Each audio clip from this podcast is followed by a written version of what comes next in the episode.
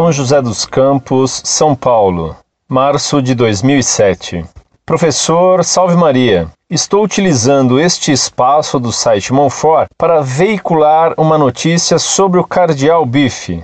Diz a notícia: o cardeal Giacomo Bife advertiu que, se o cristão, para abrir-se ao mundo e dialogar com todos, dilui o fato salvífico, cria obstáculo à sua relação com Jesus e se coloca da parte do anticristo, do qual digo que se apresenta como um pacifista, ecologista e ecumênico. O purpurado italiano, arcebispo jubilado de Bolonha, fez estas afirmações diante do Papa Bento XVI e da Cúria Romana, que se encontram retirados no Vaticano desde domingo passado em exercícios espirituais, cujas meditações estão a cargo do cardeal.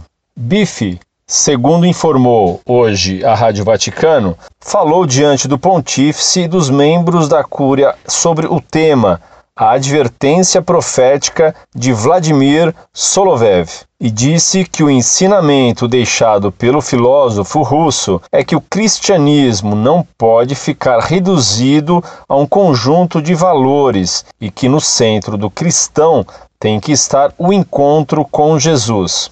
O cardeal se referiu ao livro de Solovev, Os Três Diálogos e o Encontro do Anticristo, sublinhando que o filósofo falecido em 1900 conta que o Anticristo se apresenta como pacifista, ecologista e ecumênico.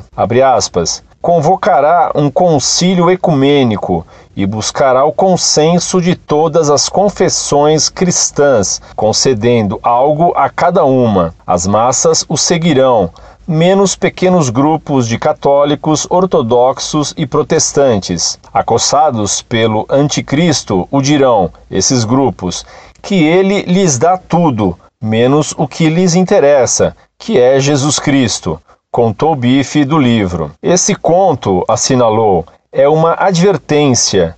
E a esse respeito, acrescentou que se os cristãos se limitam a falar de valores compartilhados, serão aceitos de bom grado nas transmissões televisivas e nos salões, mas terão renunciado a Jesus. Jesus, prosseguiu o cardeal, não se pode traduzir em uma série de bons projetos homologáveis com a mentalidade mundana dominante.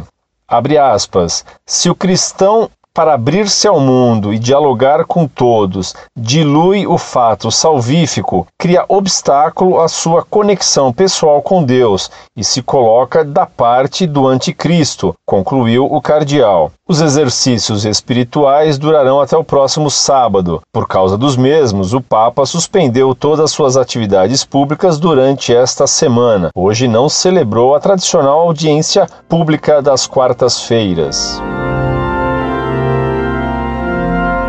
Muito prezado, salve Maria. Obrigado por sua mensagem que traz essa informação sensacional. O cardeal Bife, pregando ao Papa e aos cardeais no Vaticano, embora se fundamentando no nada católico Soloviev, afirmou que o anticristo convocaria um concílio ecumênico e que o anticristo seria pacifista, ecumênico e ecologista. Que susto tomarão alguns bispos da CNBB e os defensores do Concílio Vaticano II ao lerem esse comentário do cardeal Bife diante de Bento XVI e da Cúria Romana. Que pensarão os defensores do Vaticano II dessa insinuação do cardeal Bife, embora baseado num autor suspeito? Porque é impossível não ver que o cardeal Bife estava dando uma insinuação, uma indireta violentíssima no Vaticano II, pacifista e ecumênico.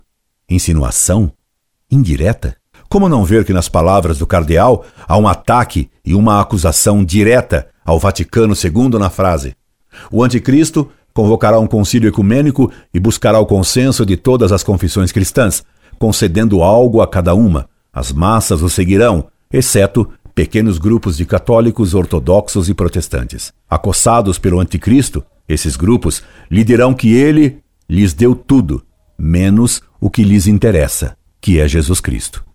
E para ser mais explícito, disse o cardeal Bife: se o cristão se abrir ao mundo e dialogar com todos, dilui o fato salvífico, obstaculiza sua ligação pessoal com Deus e se coloca ao lado do anticristo. Foi exatamente o que fez o Concílio Vaticano II.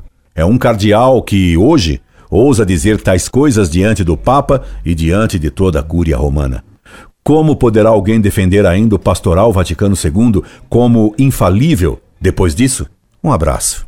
Incorde Jesus Semper, Orlando Fedeli.